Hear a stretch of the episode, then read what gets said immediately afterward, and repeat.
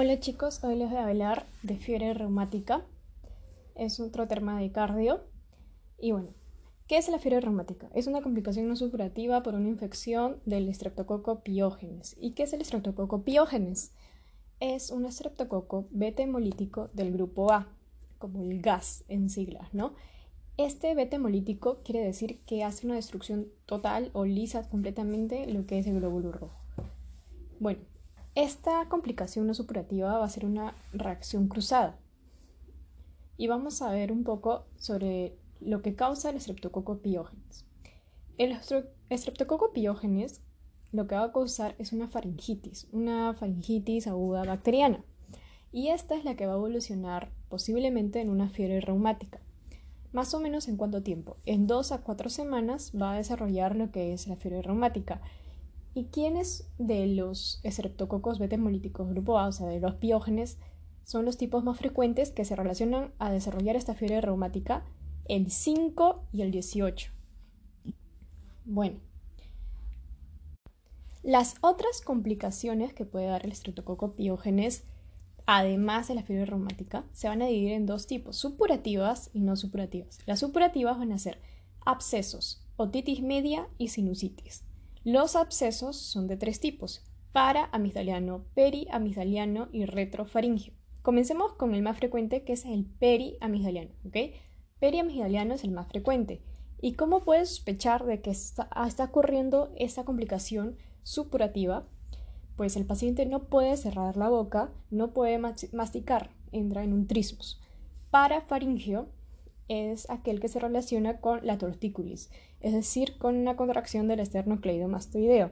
Y el peor de todos es el retrofaringio, es decir, tenemos periamigdaliano, paraamigdaliano, retrofaringio, el que es con R. Retro es el más grave y te causa disnea.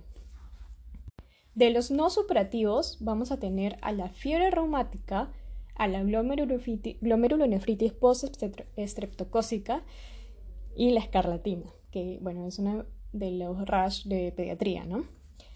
Ya. Lo que viene a ser la glomerulonefritis post-estreptocócica, como datos generales, te va a dar un síndrome nefrítico, es decir, hematuria y falla renal. La escarlatina, en pediatría, te va a dar como un rash micropapilar, piel de, ligia, de lija perdón, y las líneas de pastia. ¿Y cómo hacemos el diagnóstico de fiebre reumática? Pues es con los famosos criterios de Jones que se dividen en dos, criterios mayores y criterios menores. Los criterios mayores son de la famosísima mnemotecnia cáncer. Y cáncer es C de carditis, A de artritis, N de nódulos subcutáneos, C de Corea de Sydenham y E de eritema marginado. ¿Ok? Y de esto tenemos que recordar que es, sobre todo los criterios mayores hacen referencia a al resultado de la inflamación, ¿ok? Itis.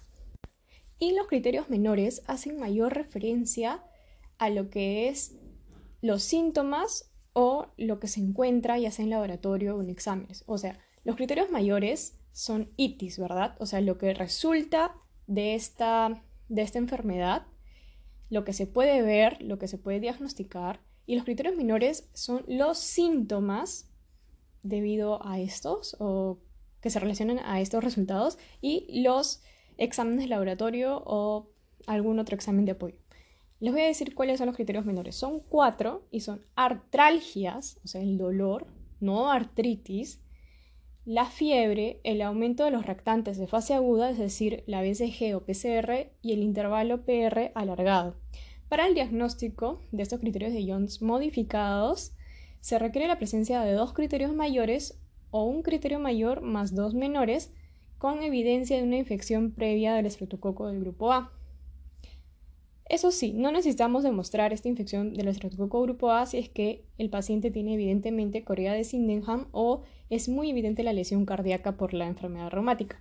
Acordarse de una oración muy conocida que es que la fiebre reumática lame las articulaciones y muerde el corazón, es decir, no hace mucho en las articulaciones, pero sí puede llegar a causar muchos daños en el corazón.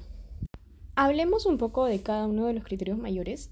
La carditis, los resultados de carditis a largo plazo nos van a dar un pronóstico del paciente. La carditis más frecuentemente se presenta como una pancarditis, generalmente a las dos semanas del cuadro. Es lo más típico o específico, ¿ok? Y va a producir nódulos de Ashoff. ¿Qué son esos nódulos de Ashoff? Que generalmente lo vamos a encontrar en miocardio, en el miocardio cardíaco, son zonas de necrosis, nada más así. Los nódulos de Ashoff son zonas de necrosis del miocardio. Y debido a esta creación de los nódulos de Ashoff, va a haber un soplo muy característico a nivel clínico, que va a ser por una regurgitación mitral, que va, que va a ser de moderada severa, severa. Este soplo se llama de Carey-Coombs y es un soplo que se va a dar a la mitad de la diástole, es de corta duración y sobre todo se va a escuchar en el ápex.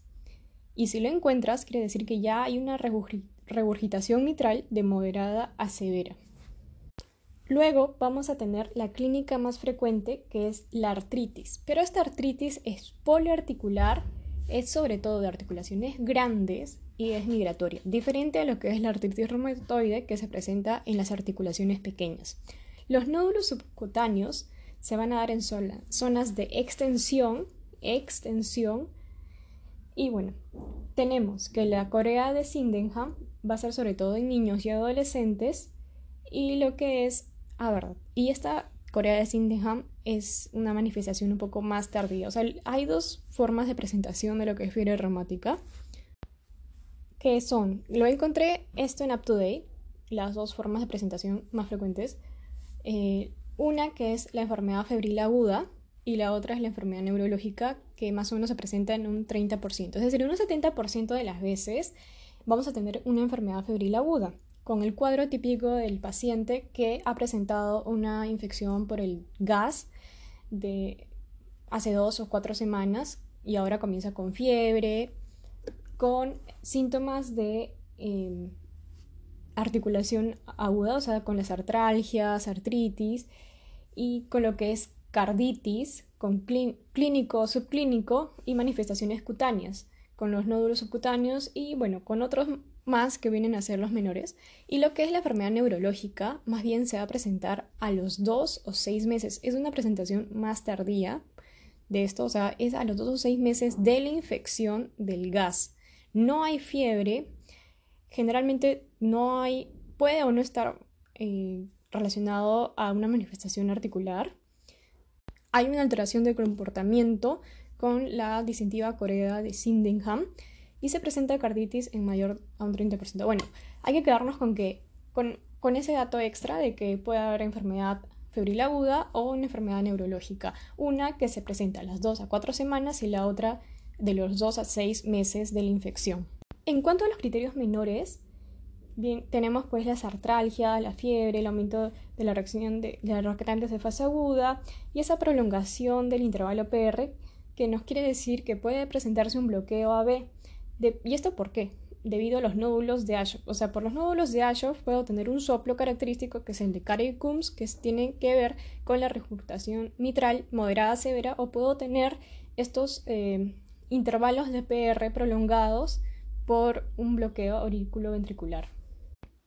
Vamos a hablar ahora de la principal complicación a largo plazo que viene a ser la valvulopatía. Es decir, tú de niño puedes haber tenido fiebre reumática y a los 30-40 años tener una valvulopatía debido a esta enfermedad.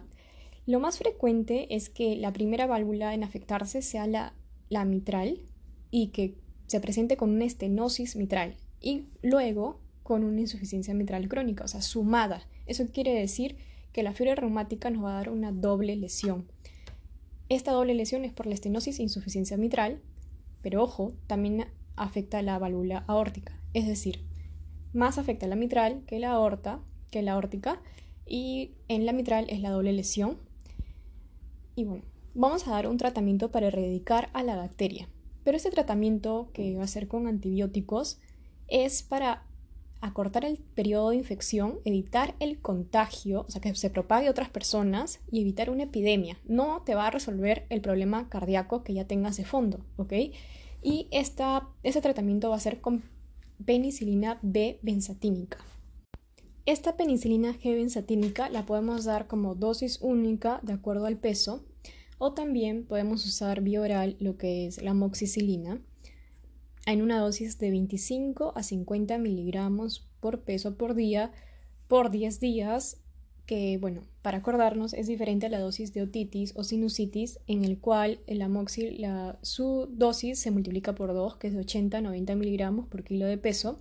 Y si el paciente es alérgico a la penicilina, vamos a usar macrólidos. Estos macrólidos pueden ser eh, eritro, claritro o acitro. En lo que es UpToDate eh, está descrito acitro y claritro de 50 miligramos por kilo al día por 10 días. En el caso de acitro lo podemos usar por 5 días. Hablemos unas cuantas pepas acerca de cómo el estreptococo produce esta enfermedad, ¿no? Pero solo pepas, ¿ok? Bueno, sabemos que este estreptococo infecta lo que es el epitelio faringio y te va a dar una faringitis. Esto va a crear una reacción cruzada. ¿Y por qué? ¿Cuál es la proteína o el elemento que el cuerpo se confunde entre o sea, lo que tenemos nosotros y lo que tiene la bacteria? Es la proteína M. Esa es la proteína M. Contra esa proteína se van a formar anticuerpos. Y estos anticuerpos van a ser específicos de la bacteria y se le van a, llamar, o sea, son anticuerpos anti-estreptolicina O.